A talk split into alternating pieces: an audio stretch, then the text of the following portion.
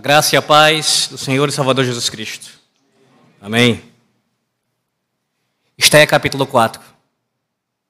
Livro de Esté, capítulo 4.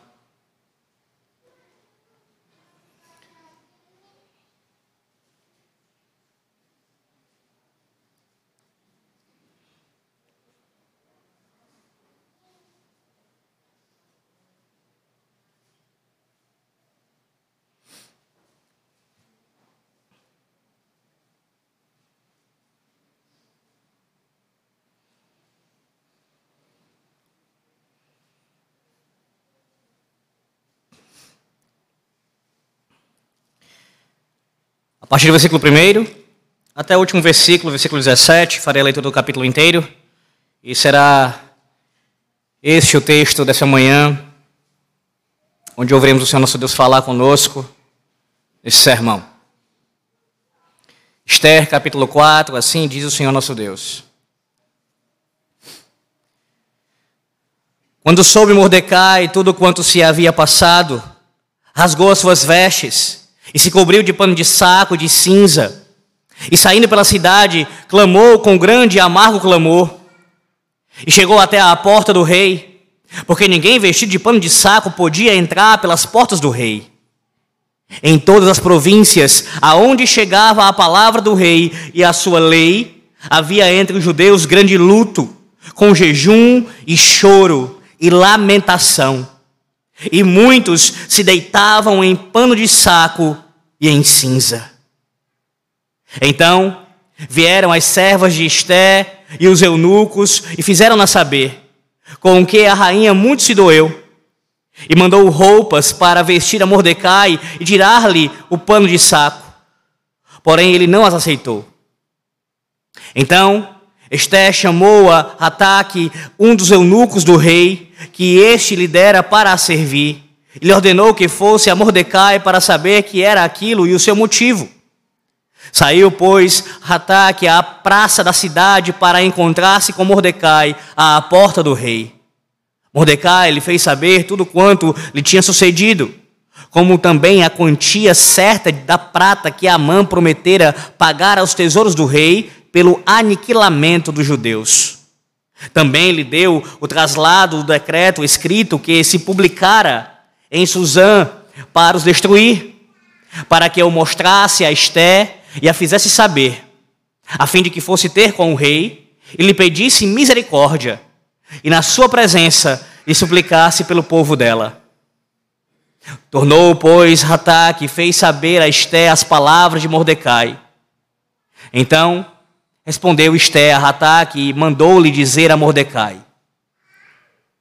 Todos os servos do rei e o povo das províncias do rei sabem que para qualquer homem ou mulher que ser chamado, entrar, sem ser chamado, entrar no pátio interior para avistar-se com o rei, não há senão uma sentença, a de morte, salvo se o rei estender para ele o cetro de ouro, para que viva.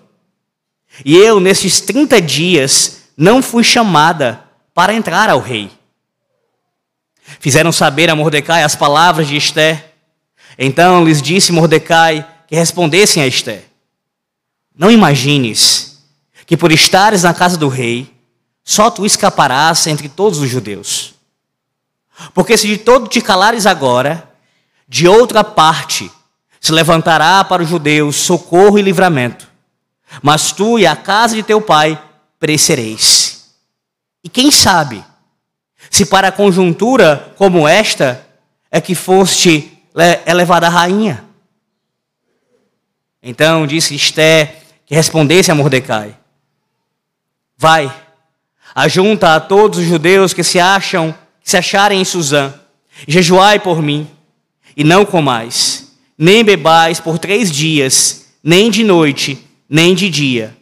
Eu e as minhas servas também jejuaremos. Depois irei ter com o rei, ainda que é contra a lei. Se perecer, pereci. Então, se foi Mordecai, tudo fez segundo Estélio havia ordenado. Amém. Oremos. Ó oh Deus, nós te suplicamos que fale conosco. Que a tua palavra venha a entrar em nossos corações de maneira profunda para trazer em nossas vidas os frutos que o Senhor Deus requer. Precisamos, Senhor, do auxílio do Teu Santo Espírito. Sem o Senhor abençoando essa pregação, será apenas um homem falando. Mas se o Senhor abençoar, se o Senhor atender ao nosso clamor e falar conosco pela tua palavra, ó Deus, aí o Senhor mesmo falará neste púlpito. E para isso estamos aqui, Senhor. Ouvir somente a Ti. Tem misericórdia de nós. Em nome do Senhor Jesus Cristo. Amém.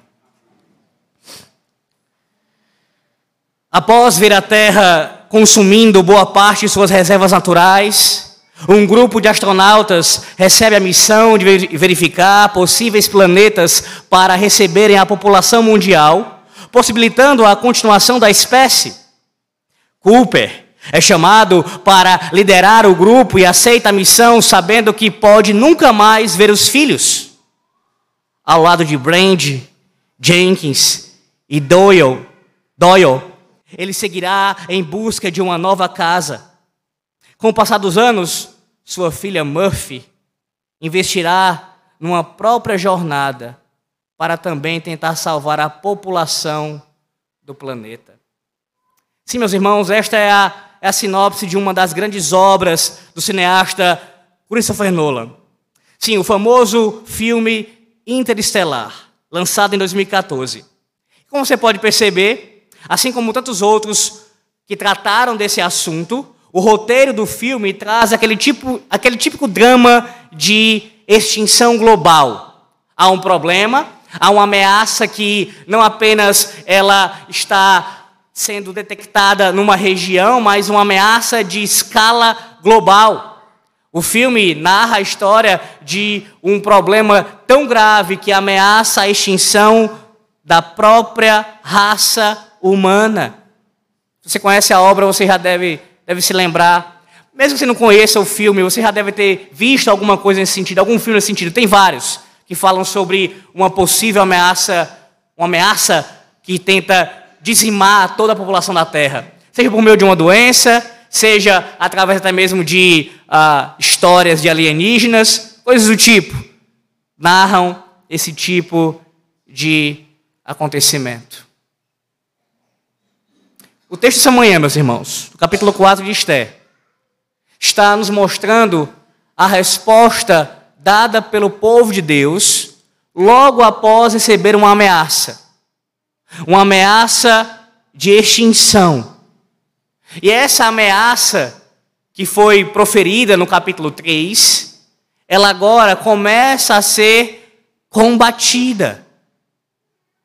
E a semelhança como acontece nos filmes, nós temos um personagem, normalmente um personagem, que se destaca dentre os demais, que é aquele o chamado protagonista, o principal, que vai ser o que liderará a, o combate a essa ameaça para salvar toda a população. O texto de Esté capítulo 4 nos mostra quem é esse protagonista.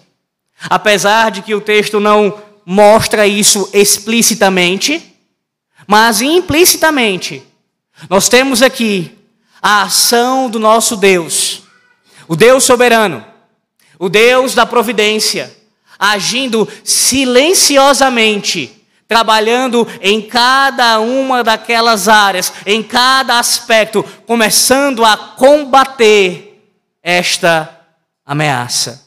Sim, meus irmãos, este é capítulo 4 nos mostra que quando os reinos desta terra ameaçam o povo de Deus, é o próprio Senhor quem conduz a sua igreja a aclamar por ele e providencia o seu intercessor. Sim, quando os reinos desta terra se levantam e ameaçam o povo de Deus, o próprio Senhor é quem conduz a sua igreja a clamar por Ele e Ele mesmo providencia o seu intercessor.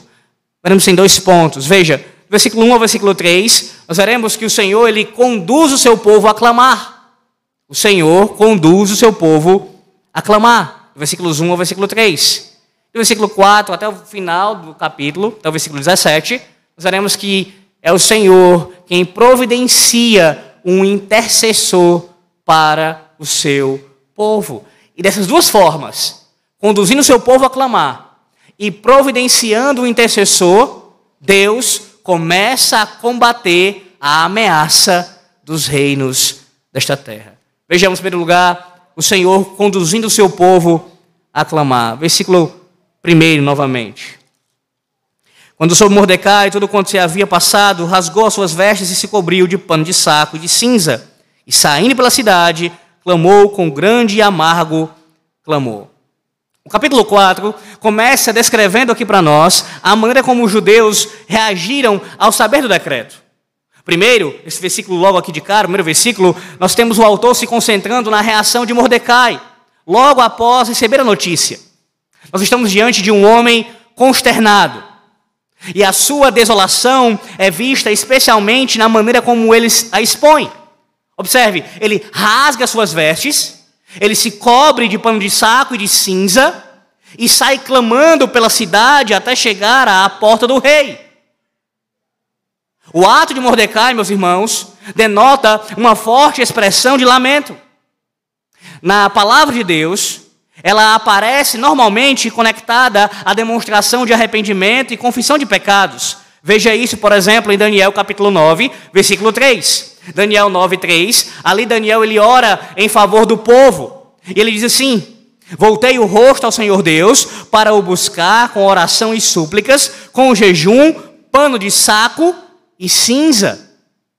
A mesma a expressão aparece também em Neemias capítulo 9, versículo 1. Neemias 9, versículo 1 diz assim: no dia 24 deste mês, se juntaram os filhos de Israel com jejum e pano de saco e traziam terra sobre si. O povo se arrependendo dos seus pecados e confessando esses pecados a Deus.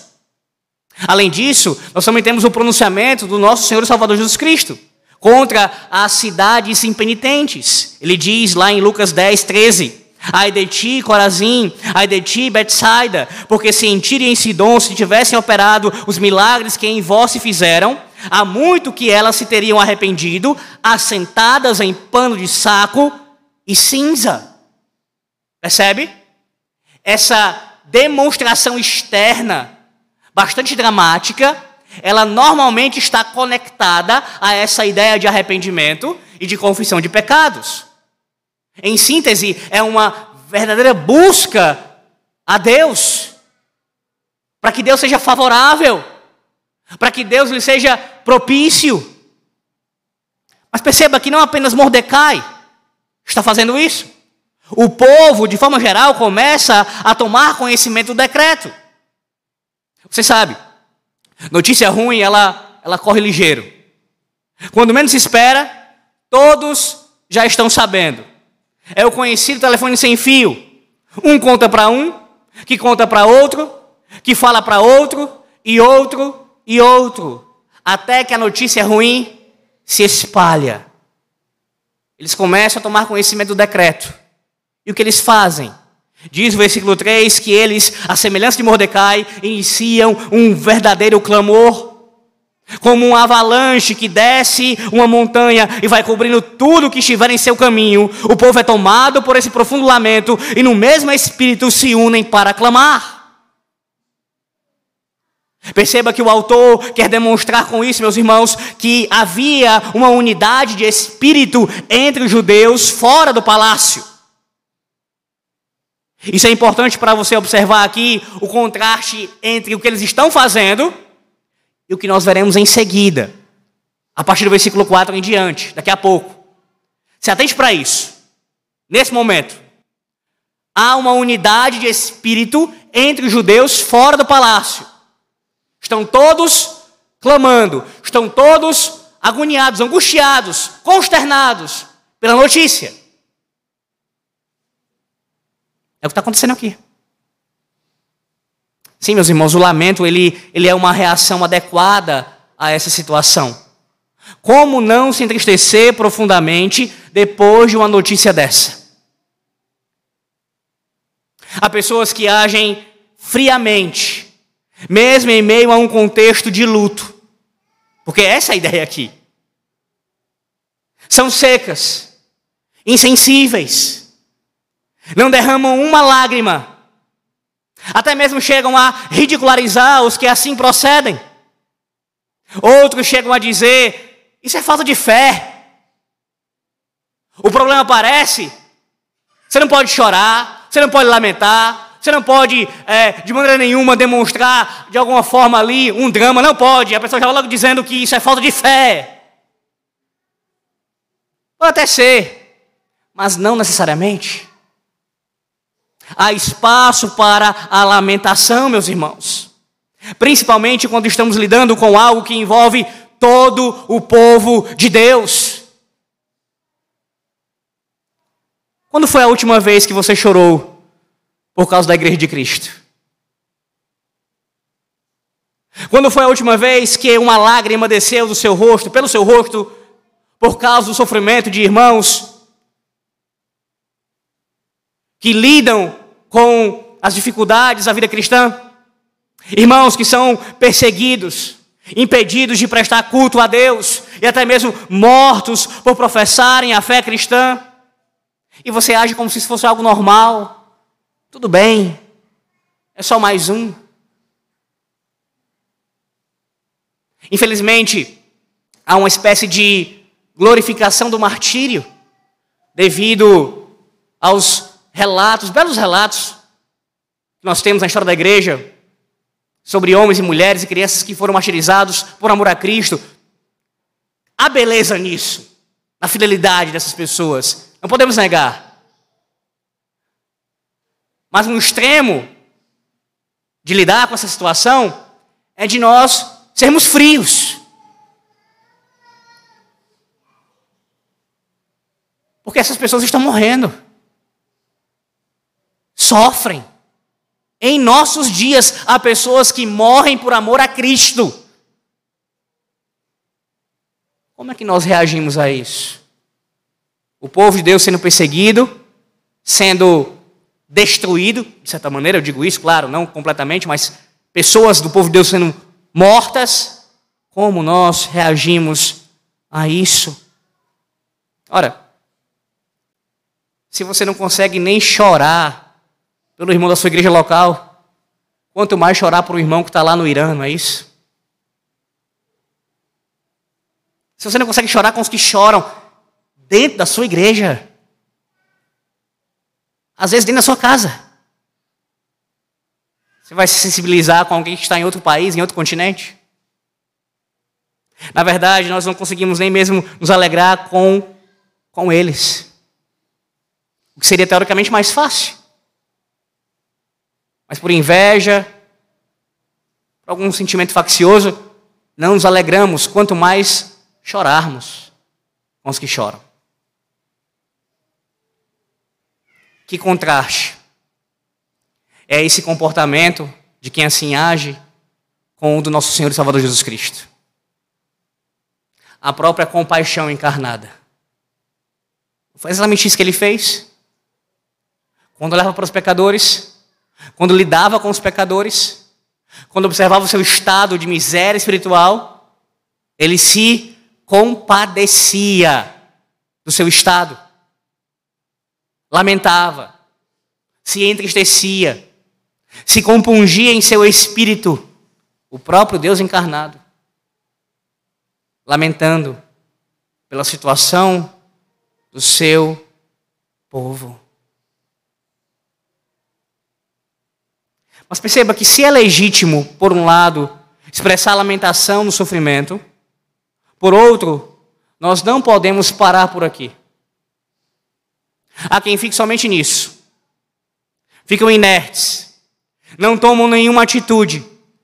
E pior, Deixam as coisas seguirem naturalmente, meio que conformados com a circunstância, e até mesmo utilizam um argumento de que, não, eu estou satisfeito com essa situação. Não, esse não é o tipo de contentamento bíblico que você está descrevendo. O contentamento bíblico é você estar realmente satisfeito em Cristo, apesar das circunstâncias. Não é contentamento quando você está passando por um sofrimento, enfrentando uma dificuldade de sua vida cristã, e você simplesmente dá com os ombros, podendo resolver, podendo enfrentar, podendo lutar, simplesmente se conforma e deixa a coisa correr frouxa. Aquilo que é para você fazer, que é para você agir, você não faz. Veja o, o outro perigo aqui. Até mesmo chega a afirmar: se as coisas estão assim, se eu estou enfrentando isso, se a igreja enfrenta isso, se essa é a circunstância, é porque Deus quis assim. Ele é soberano. Ele já decretou tudo. E aí você coloca tudo na conta do Altíssimo. E anula por completo a sua responsabilidade. E atribui culpa ao Senhor com isso. Quando você não tem a menor vontade, atitude de mover uma palha sequer para fazer alguma coisa, seja por você, por sua família ou pela igreja que sofre. Você é assim?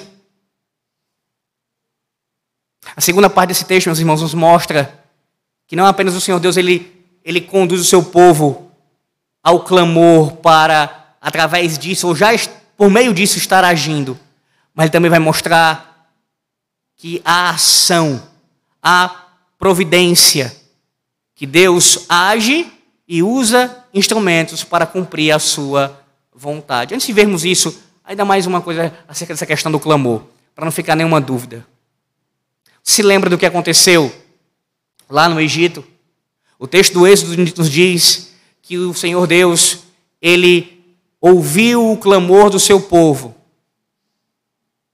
Lá no início do Êxodo. Mas o que aconteceu antes do clamor do povo?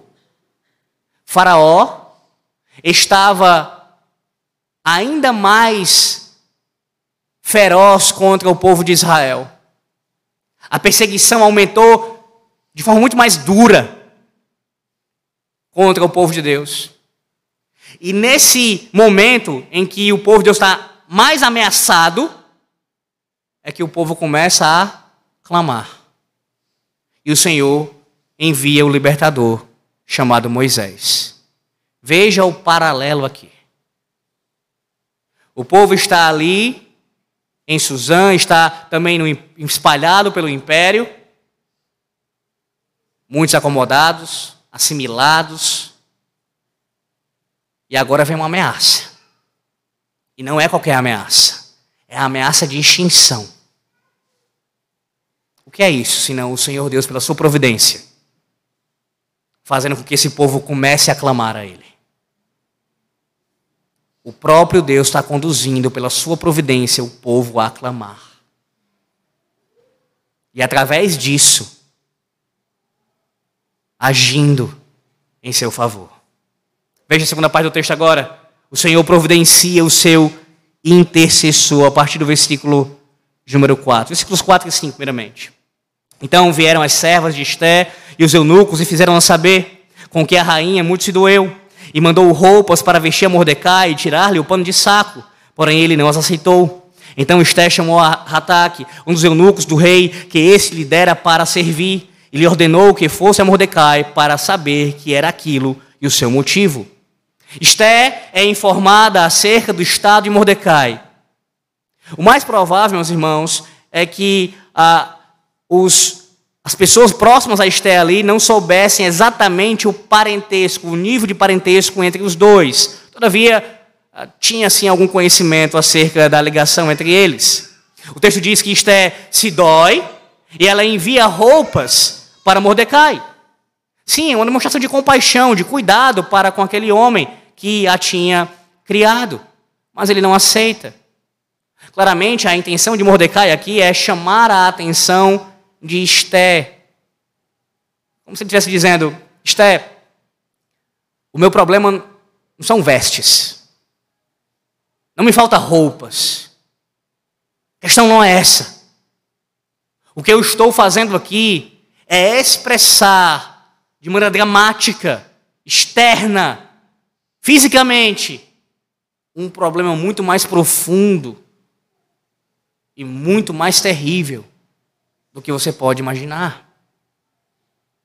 Então a rainha envia um dos eunucos para buscar maiores informações. E logo começa aqui uma espécie de, de leve trás entre ela e Mordecai. Digo, no sentido de que este eunuco começa a fazer aqui o telefone sem fio. Ele pega a informação dela, leva para Mordecai, Mordecai pega dele e leva para Esther. Veja, ele não poderia entrar no palácio com as roupas que ele estava, e ele estava irredutível. Não vou mudar, não vou aceitar essas roupas. Está me concedendo. Então, ele não poderia entrar. Por isso, Esther comunica-se com ele através daquele mensageiro. Mas, mesmo que tenha esse contexto por trás acerca das roupas, da sua impossibilidade de entrar ali, quero que você note e guarde essa informação também para o que a gente vai trabalhar daqui a pouco o quanto Esté estava distante de Mordecai. Não apenas dele. Não apenas dele. Mas veja especialmente com relação a ele aqui, primeiramente. O texto segue diz assim: Saiu, pois, ataque à praça da cidade para encontrar-se com Mordecai à porta do rei. Mordecai lhe fez saber tudo quanto lhe tinha sucedido, como também a quantia certa de prata que Amã prometera pagar aos tesouros do rei pelo aniquilamento dos judeus. Também lhe deu o traslado do decreto escrito que se publicara em Suzã para os destruir, para que o mostrasse a Esté e a fizesse saber, a fim de que fosse ter com o rei e lhe pedisse misericórdia e na sua presença lhe suplicasse pelo povo dela.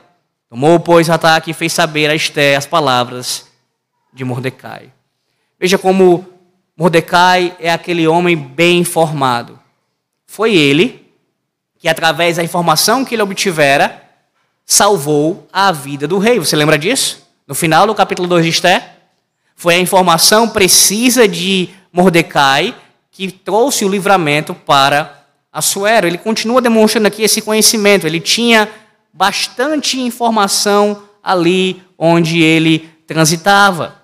E ele sabe dos detalhes, meus irmãos. Veja, ele até mesmo sabe a quantia exata do valor aí que Amã tinha prometido ao rei.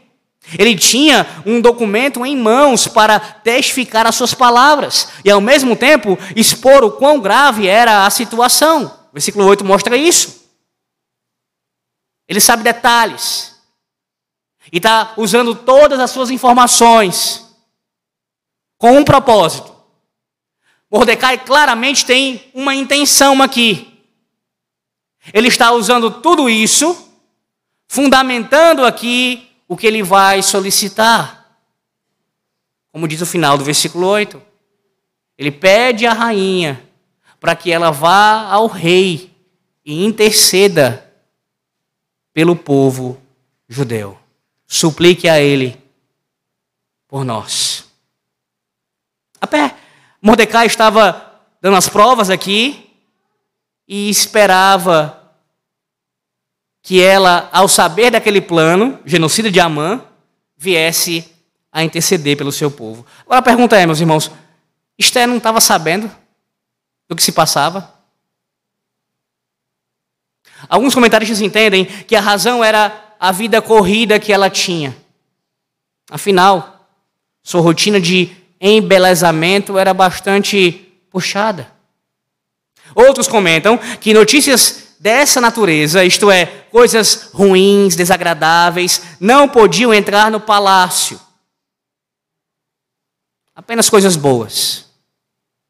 Então ela estava meio que blindada, de certa forma, para ouvir aquele tipo de informação. Além disso, lembre-se que Esté fez um esforço demasiado para que a sua identidade judia fosse escondida. Por que, que então alguém iria chegar para ela e falar com um tom de preocupação: olha, o teu povo, inclusive você, está jurado de morte? Há um decreto. Se ela tinha escondido a, a identidade dela. Mas seja qual for o motivo, meus irmãos, o objetivo principal do autor aqui é nos mostrar o quanto Esté se isolou. Ela está distante. Não apenas de seu pai adotivo, mas do seu povo. Enquanto o povo sabe da notícia e clama em uníssono, Esté é ignorante aos fatos e encontra-se encastelada. Essa é a intenção do autor aqui, claramente. Você viu os versículos 1 e 3? Mordecai está clamando, o povo está clamando, estão tomando conhecimento da situação e estão ali em uníssono, com roupas de panos de saco, de cinza, se humilhando. E simplesmente se encontra isolada dentro do palácio. Quantas vezes não é exatamente assim que você se encontra? Como está? O mundo está desabando ao seu redor e as suas preocupações são com trivialidades. O casamento está acabando, os filhos estão se afastando do Senhor, pessoas próximas a você indo para o inferno, a sua igreja precisando de ajuda. E qual é a sua preocupação? O homem é: será que meu time vai ser rebaixado esse ano? As mulheres, essa semana eu preciso ir no salão de beleza. Veja, qual o problema com essas coisas em si mesmo? Nenhum.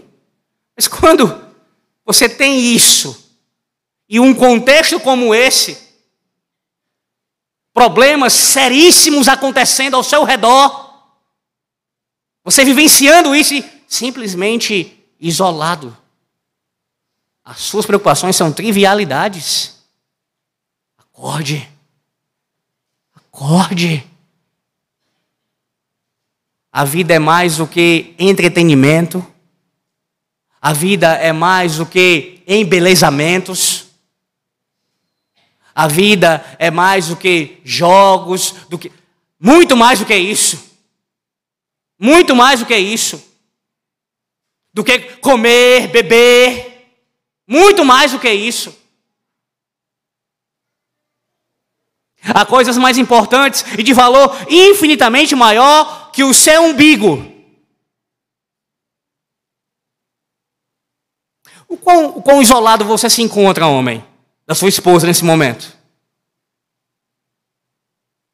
Ainda que você esteja nesse momento sentado ao lado dela, eu me refiro aos seus corações, aos vossos corações. O quão isolado você se encontra da sua mulher ainda que esteja com ela todos os dias, ande com ela, segure sua mão, mas internamente o afastamento já se deu há muito tempo. O quão isolado você se encontra, homem, dos seus filhos. Onde você simplesmente se preocupa em trabalhar, trabalhar, e tem que se preocupar mesmo, mas apenas com isso, e quando chega em casa não há a menor atenção dedicada a eles. Não conversa, não brinca, não ensina, não faz absolutamente nada. Nada, não tem nenhum menor tempo gasto com seus filhos.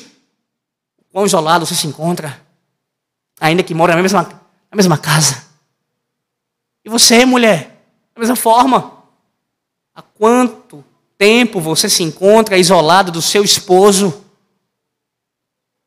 Perceba, normalmente o que surge como argumento de ambos os lados, homem e mulher, é colocar a culpa no outro. A síndrome lá do Éden. Adão e Eva, o que fizeram colocando a culpa cada um no outro. Não, eu estou isolado porque ela, eu estou isolado porque ele, porque ele, porque ela. E você? E você? E dos seus filhos, mulher? E você, filho? Dos seus pais? Mas hoje não, né? Hoje não. Hoje é o dia marcado pela hipocrisia nesse país. Mais um deles. Mais um deles. Dia de presente. O almoço. Passa o ano sem ver. Passa dia sem se falar. Quando tem uma briga, uma discussão com o pai, só falta não falar mais com ele. Mas tem uma data. Vou passar junto com ele. Para uma espécie de desencargo de consciência, para tentar aliviar. Quando deveria demonstrar essa proximidade, não isolamento, todos os dias, ainda que esteja longe. Ainda que esteja longe. Mas o quão isolado você se encontra da sua igreja? Ah, eu não estou isolado da minha igreja. Isso é para aqueles que não estão aqui presentes. Aqueles que faltam o culto com frequência. Aqueles que vêm a cultuar a Deus no dia do Senhor quando bem entendem. Claro que isso se aplica a eles também. Se isolam fisicamente da igreja. E dão com os ombros meios de graça. Mas a semelhança de alguém que pode estar isolado na sua casa, do seu cônjuge, dos seus filhos, dos seus pais, você pode estar isolado dos seus irmãos dentro da igreja. Dentro da igreja. Isso não significa, não me interprete mal, como se você tivesse que ter o mesmo nível de intimidade com todos os seus irmãos no mesmo nível. Há distinções. Você vai ter mais proximidades com uns do que com outros. Estou falando de algo quando acontece que é grave, que é um isolamento mesmo proposital, criado por rancor e ódio no coração, raiz de amargura, coisas do tipo. E se isola de um, de dois, de um grupo, ou até mesmo da igreja como um todo, mesmo que esteja frequentando-a, esteja sendo assíduo, mas o coração está distante da igreja. Isso pode ser visto, por exemplo, na falta de preocupação com seus irmãos, em não orar por eles, em não perguntar como eles estão, em não tentar visitá-los dentro da medida possível, obviamente. Não apenas para nós sairmos juntos e nos divertirmos e termos um momento de, de, de comes e bebes, tudo isso é lícito, feito para a glória de Deus. Todavia, a vida cristã, a comunhão, a, a comunhão dos santos, excede isso. Aqui é o ápice, no culto solene. Mas excede isso também, vai além disso. Você se encontra isolado do povo da aliança? A semelhança de Esté, que estava lá no seu palácio, no seu mundinho, com as suas trivialidades. As suas preocupações são nesse nível? Isso acontece conosco quando nos envolvemos com os reinos deste mundo. Os interesses de Deus são deixados de lado e outros interesses passam a ter o primeiro lugar. Nos isolamos. E se não fosse a graça de Deus, terminaríamos sozinhos. Contudo, veja outro aspecto interessante aqui na fala de Mordecai. O homem que tanto pediu para ela esconder a sua identidade. Agora está tentando convencê-la a revelar quem de fato ela era. Que ironia, não? É como se ele dissesse: Não dá mais, Esther. Assim como eu precisei me expor, e você viu isso no capítulo 3. Você também, Esther, mais do que nunca, precisa se posicionar. Diga quem você é. Se posicione. Essa é a intenção dele aqui agora. Não, não esconda mais. Revele a sua identidade. Qual foi a resposta de Esther? Então respondeu Esther a Ataque e mandou-lhe dizer a Mordecai, versículo 10, 11 agora. Todos os servos do rei e o povo das províncias do rei sabem que para qualquer homem ou mulher que, sem ser chamado, entrar no pátio interior para avistar-se com o rei, não há senão uma sentença, a de morte, salvo se o rei estender para ele o cetro de ouro para que viva. E eu, nesses 30 dias, não fui chamada para entrar ao rei. Fizeram saber a Mordecai as palavras de Esther. Ninguém poderia ser chamado, ninguém poderia, perdão, entrar à presença do rei sem ser chamado, nem mesmo a rainha, sob pena de ser morto. Além disso, Fazia 30 dias que Esté não tinha contato com o rei. Olhe a descrição do casamento de Esté aqui. Ela não poderia aparecer diante do seu marido sem ser chamada, a não ser que ele a chamasse, ela não poderia comparecer à sua presença. Caso contrário, ela poderia morrer. E fazia um mês que ela não tinha contato com ele. Que casamento é esse? Ela não encontrou o seu príncipe? Não é isso que muitos pregam? Ora, esse é o casamento com um pagão. O que você pode esperar de uma aliança com um filho de Satanás? Amor? Proteção? Atenção? Só pode estar de brincadeira. Essa é essas são as consequências do casamento de Esther, ela ter se colocado naquela posição. Nós vimos no capítulo 2. Sendo assimilada pelo império e sendo conduzida, e até mesmo se adequando e se empenhando para ser aceita. Olha o casamento dela aqui. Mas veja que a resposta de Esther, implicitamente, é uma negação ao pedido de Mordecai. É como se ela dissesse: Veja bem o que você está me pedindo. Eu corro risco de morte. Principalmente pelo fato de fazer um certo tempo que não sou mais requisitada por ele. Você lembra que Esté, ela passou rapidamente a ser a queridinha do rei? Lembra disso capítulo 2? Que ela foi escolhida por Assuero, ele bateu os olhos nela e já ficou ali encantado, admirado com a sua beleza e logo a, a escolheu como rainha. Mas Esté está falando aqui que faz 30 dias que eles não têm contato. E lembre-se que o rei tem um harém. Inúmeras mulheres à sua disposição. Você acha mesmo que ele estava sozinho esse tempo todinho? Sem ter contato com nenhuma mulher?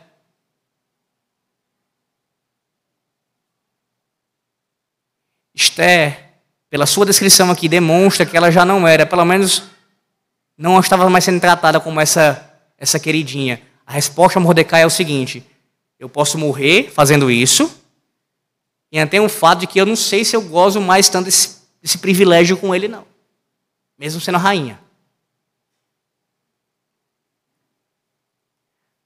Talvez você, quando leu esse, esse texto aqui, tenha pensado: é, faz sentido. Quem é que se arriscaria desse jeito? O problema, meus irmãos, é que ela já estava em risco iminente. E talvez ela não tenha se dado conta disso. O risco já existia. E é justamente esse o argumento de Mordecai, versículo 13. Então lhes disse Mordecai que respondessem a Esther: Não imagines que, por estares na casa do rei, só tu escaparás entre todos os judeus. Porque se de todo te calares agora, de outra parte se levantará para os judeus socorro e livramento. Mas tu e a casa de teu, teu pai perecereis. E quem sabe se para conjuntura como esta é que foste elevada a rainha. Mordecai agora ele vai contra-argumentar o que Esther lhe disse sobre três aspectos. Veja o seu argumento aqui sobre três aspectos, três partes do seu argumento. A primeira parte do argumento de Mordecai aqui, ele ele deixa claro para ela que ela, Esther, também era alvo do decreto do rei. Em outras palavras, o que ele está dizendo é que Esther também seria executada.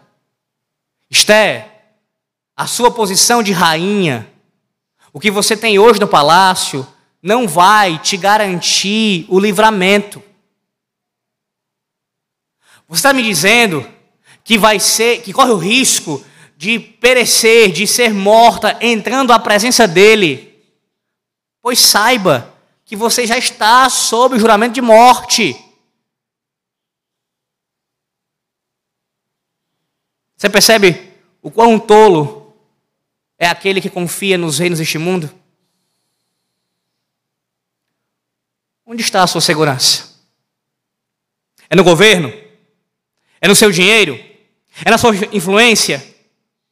Se a sua segurança não for no Senhor Jesus Cristo, mais que qualquer outra coisa, saiba que não tem nada que possa livrá-lo da condenação. A semelhança de Esté, alguns se apoiam na, na influência, nos, na posição que ocupa no cargo. Ah, eu estou aqui nesse contexto, eu vou ser beneficiado, eu vou escapar, não vai me atingir, não vai pegar em mim. A nossa segurança tem que estar apenas no Senhor Jesus Cristo. Se ela se apoiar em outra coisa, principalmente em benefícios, em benesses que recebemos os reinos desta terra, pode ter certeza que o final é de morte. E pior, sem Cristo, morte eterna. O segundo argumento dele é o seguinte: caso ela se calasse, isto é, não ajudasse intercedendo junto ao rei, apesar disso, apesar da sua omissão, o socorro chegaria. E ela ainda seria julgada.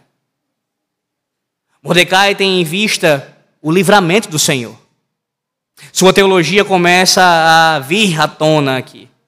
As promessas pactuais e a soberania divina estão em vista nessa fala. Veja, ele diz aí, versículo de número 13: 14, perdão. Se de todos te calares agora, de outra parte, que ele não cita explicitamente aqui, mas implicitamente, é uma menção à ação de Deus. Que de outra parte seria esse livramento? Quem livraria os judeus? De onde viria o socorro? De onde pode vir o socorro? Ora, Mordecai está se apoiando aqui na soberania divina, na sua fidelidade pactual, que prometeu que preservaria o seu povo. Mas o argumento de Esté, qual é? Eu corro risco, eu não sou mais a querida dele. Isso, sem sombra de dúvida, vai trazer, pode trazer desagrado ao rei essa minha atitude, Mordecai. Infelizmente, há, há quem prefira desagradar a Deus do que aos homens. Já parou para pensar na loucura que é isso? Com medo das consequências. A pessoa escolhe submeter a tudo o que lhe é imposto, até mesmo aquilo que é pecaminoso, contanto que estejam bem com certas pessoas. Deixa no meu canto mesmo.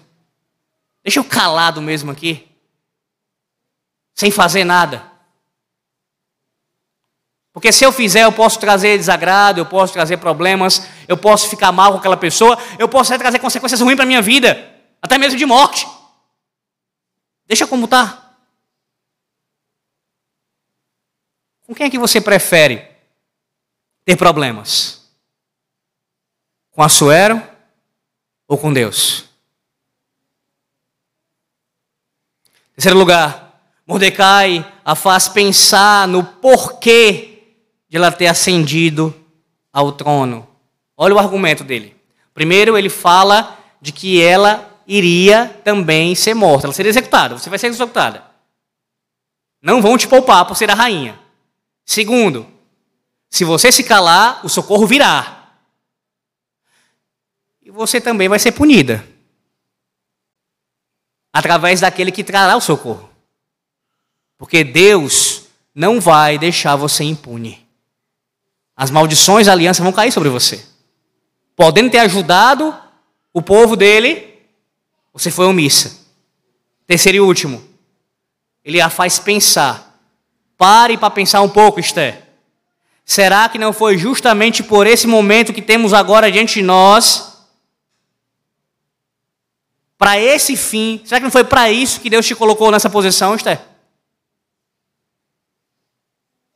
A despeito dos seus pecados, a despeito das suas escolhas e, e caminhos tortuosos que lhe levaram a chegar ao trono, a despeito disso tudo, será que Deus, em sua providência, não estava guiando você para que chegasse nesse momento e estivesse na posição estratégica para ele usar você e você interceder pelo seu povo?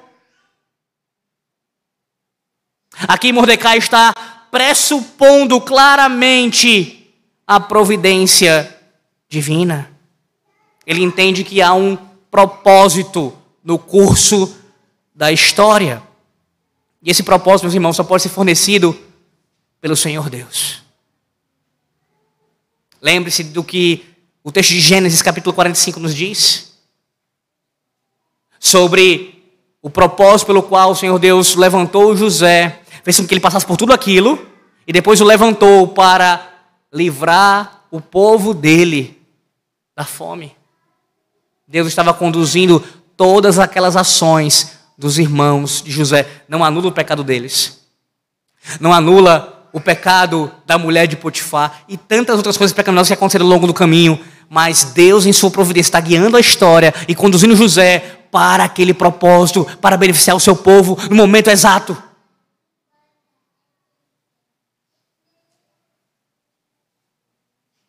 Você realmente já entendeu essa verdade? É provável que você diga assim: sim, Alex, claro. É claro que eu sei. Eu sei, Alex, que Deus governa todas as coisas por sua providência e que em tudo o que acontece ele tem um propósito, sendo o seu fim último glorificar seu nome. Eu sei disso, Alex. Correto. Mas você já parou para pensar, para meditar nas implicações disso?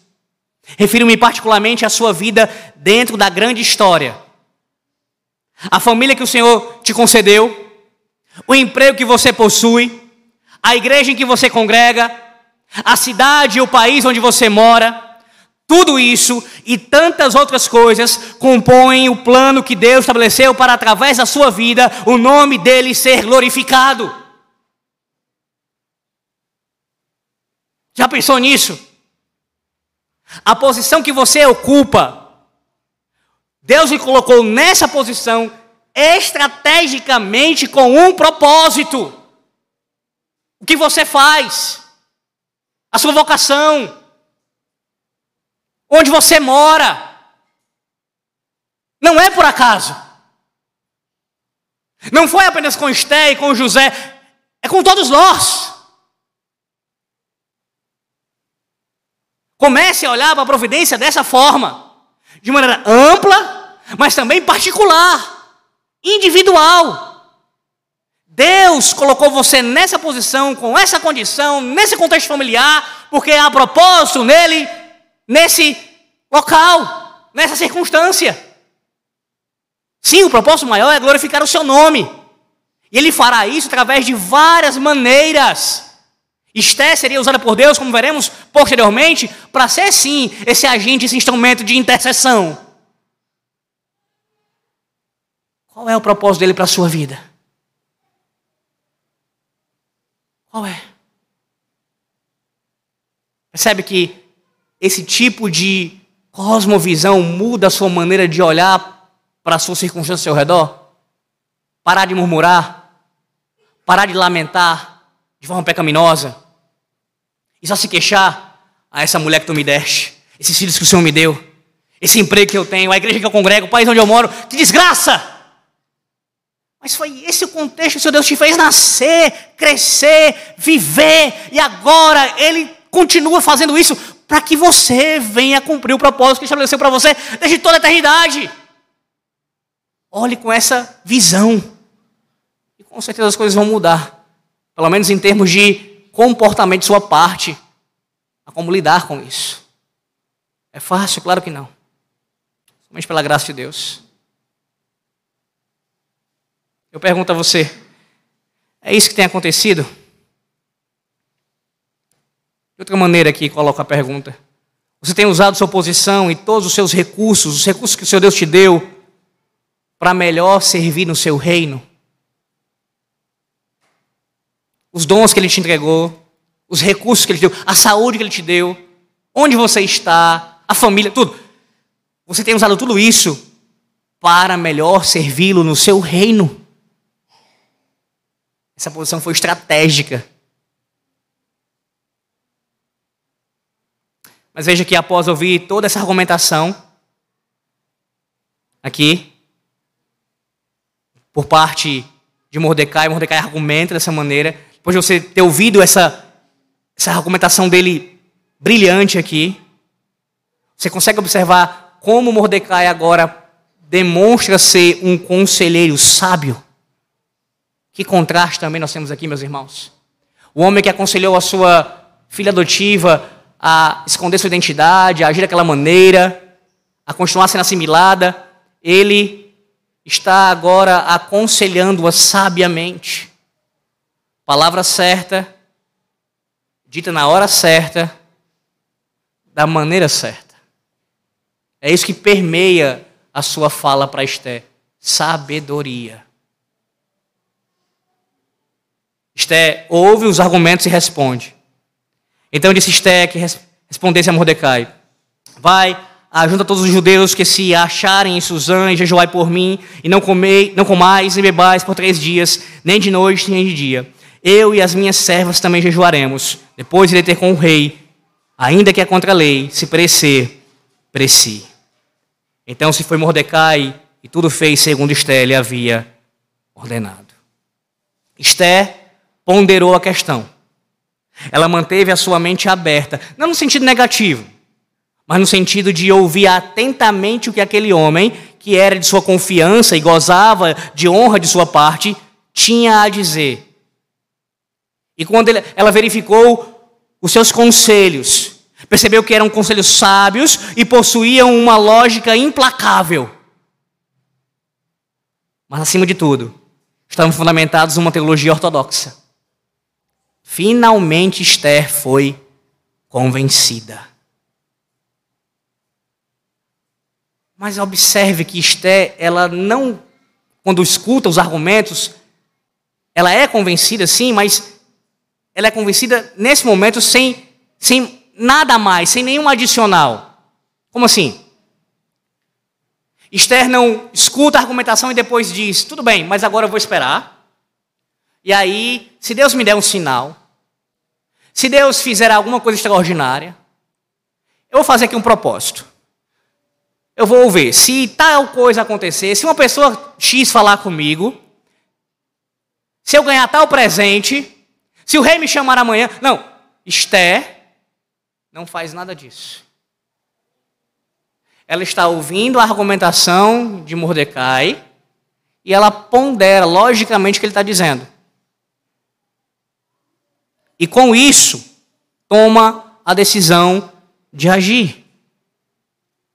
Quantas vezes você trava, você trava, você fica paralisado diante das decisões que você precisa tomar, esperando alguma coisa espetacular acontecer?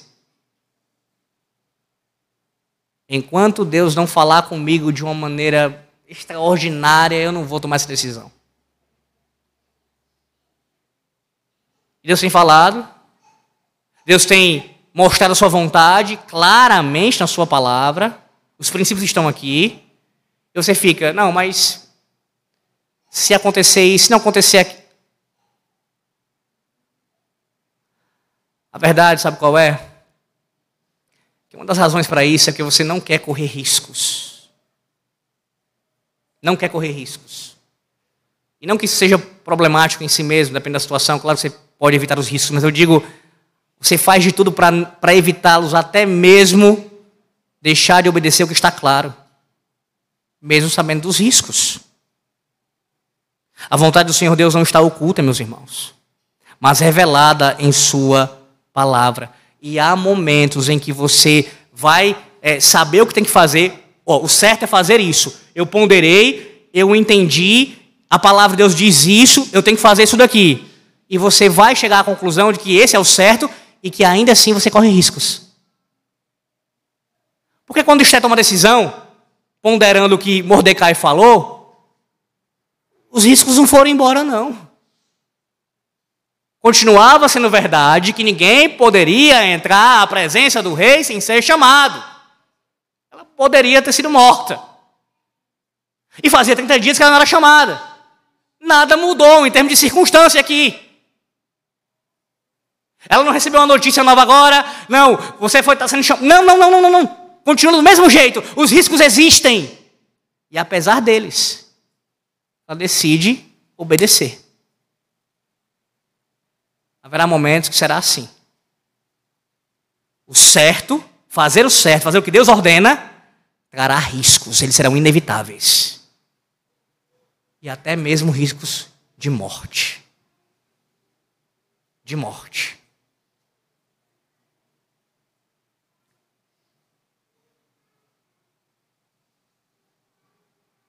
Qual foi a atitude de Esther? Depois de decidir por isso, de obedecer? Ela solicita que Mordecai apregoe um jejum ao povo. E ela mesma, juntamente com suas servas, se uniria a eles durante aquele período. Observe o que está acontecendo. Ela está aumentando aqui gradativamente o risco dela, porque o que Esther poderia oferecer para o rei? Que o rei iria gostar? Uma boa aparência.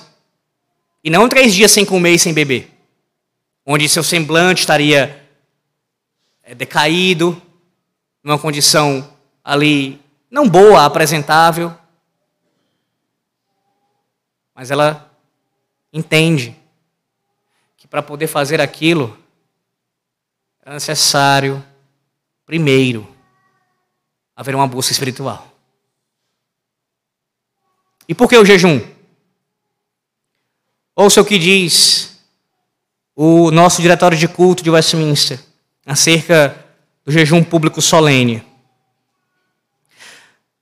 Quando quaisquer grandes e tremendos julgamentos estão graçando sobre um povo, ou parecem iminentes, ou então por algumas provocações extraordinárias são notoriamente merecidos, e também quando alguma bênção especial é buscada e obtida, o jejum público solene, que deve durar um dia inteiro, é um dever que Deus espera daquela nação ou povo. Veja, o nosso diretório de culto, ele, ah, baseado na palavra de Deus, em muitos textos, inclusive desse de Esté, está demonstrando exatamente esse entendimento. O jejum público solene, ele cabe num contexto como esse, de um risco iminente em se buscar o favor de Deus. E aí vai se falar várias coisas. Deixa eu ir para a parte final aqui.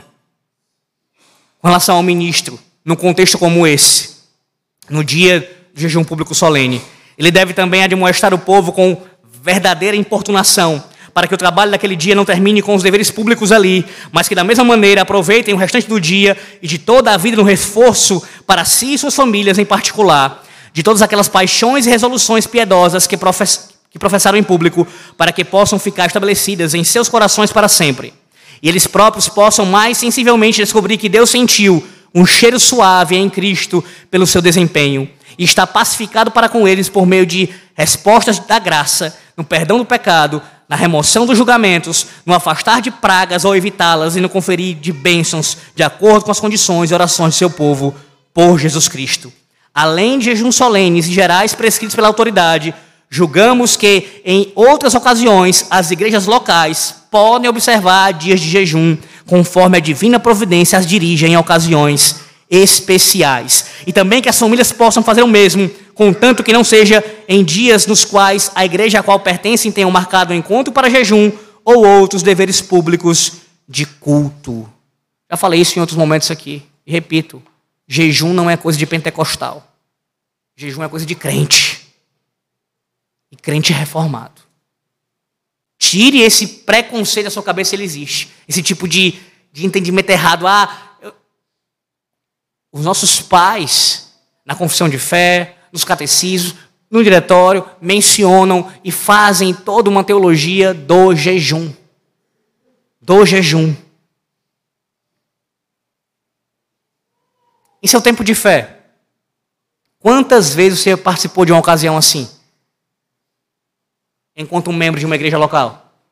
Quantas vezes o conselho da sua igreja, quantas vezes por onde você passou, quantas vezes você experimentou isso? Estamos muito distantes do ensino dos nossos pais. E quando foi a última vez que você jejuou particularmente? Quando foi? A última vez que você jejuou individualmente? É interessante, meus irmãos, como o roteiro do filme Interestelar se desenrola. Os conflitos familiares e também entre os tripulantes da nave que sai da terra com a missão de salvá-la, as questões científicas e filosóficas envolvidas ao longo do, do filme, as dificuldades que surgem e pioram o cenário, o relacionamento entre um pai e sua filha, além da própria solução que é dada para resolver a problemática. Entretanto, tudo isso, por mais fascinante que seja, não passa de ficção. Diferente da história que lemos nesse livro. Houve uma ameaça real de extinção. Não de toda a população da terra, mas da semente da mulher.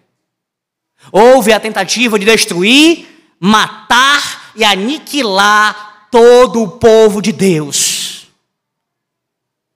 E quem foi que os salvou? Talvez você responda: Mordecai, certamente. Ele é quem foi falar com Esther. Mordecai foi quem argumentou brilhantemente. Mordecai é o responsável. Não, não, não. Talvez algum outro irmão diga. Esté é a responsável. Veja o que ela fez, o quanto ela se arriscou, colocou o seu pescoço ali. Contudo, tanto Mordecai quanto Esther não passam de instrumentos nas mãos daquele que governa todas as coisas. Deus está movendo as suas peças no tabuleiro. E até mesmo a decisão corajosa de Esther procede, em última instância, do Senhor. Ou seja, replica, tudo bem, Alex. Mas a gente tem que reconhecer que foi algo corajoso que ela fez. Sem dúvida. Sem dúvida. Mas permita-me lembrá-lo de alguém muito mais corajoso que Esther. Veja aí o versículo de número 16 mais uma vez. Ela diz no final dele: Irei ter com o rei, ainda que é contra a lei. Se perecer, pereci. Aquela atitude de Esther, que veremos nos próximos capítulos, a colocava em risco. E sim, tinha uma possibilidade real de ela ser morta. Mas ainda assim, se encontra na condicional. Se perecer, pereci. Como veremos, isso não aconteceu. Mas com relação a Cristo, não havia duas opções na situação dele. Não tinha se perecer, mas certamente perecerei. Entregue a Pôncio Pilatos, foi julgado e condenado à morte, para que nós tivéssemos acesso à sala do trono. Pois agora, por causa dele ter perecido em nosso lugar, alcançamos o favor do Rei. Foi exatamente isso que você ouviu no último dia do Senhor, à noite. Em Hebreus capítulo 10, do 19 ao 25. Que através de Cristo, do seu sangue, do seu corpo e do seu sacerdócio, você tem livre acesso a Deus. Ou seja, você tem livre acesso à sala do trono, o santo dos santos. Sabe qual é uma das provas disso? É o que está acontecendo agora. Porque o contexto lá de Hebreus é do culto solene. O santo do santo se dá aqui e agora. E nesse momento, você aqui presente, por meio de Cristo Jesus, porque ele pereceu em seu lugar, você tem acesso à presença do Rei. E não há risco de morte, se você estiver em Cristo. Pelo contrário, a vida eterna lhe está assegurada através dele. Sim, meus irmãos, quando os reis desta terra se levantam e ameaçam o povo de Deus, é o próprio Senhor quem se levanta, conduzindo seu povo a clamar a Ele e também providenciando o intercessor. Temos Cristo, nosso mediador, que nos garante isso. A Deus seja a glória pelos séculos dos séculos. Amém. Oremos. Senhor nosso Deus, nós te rendemos graças essa manhã pela tua palavra. E te pedimos, ó Deus, que a nossa confiança esteja no Senhor. Que clamemos a ti e descansemos no nosso mediador, aquele que intercede por nós todos os dias e que, com sua obra já consumada, nos garantiu o acesso à sala real. Te louvamos por isso, Senhor. E te pedimos que tudo que foi proclamado aqui venha trazer frutos na vida do teu povo. Oramos com o perdão dos nossos pecados. Em nome do Senhor Jesus Cristo. Amém.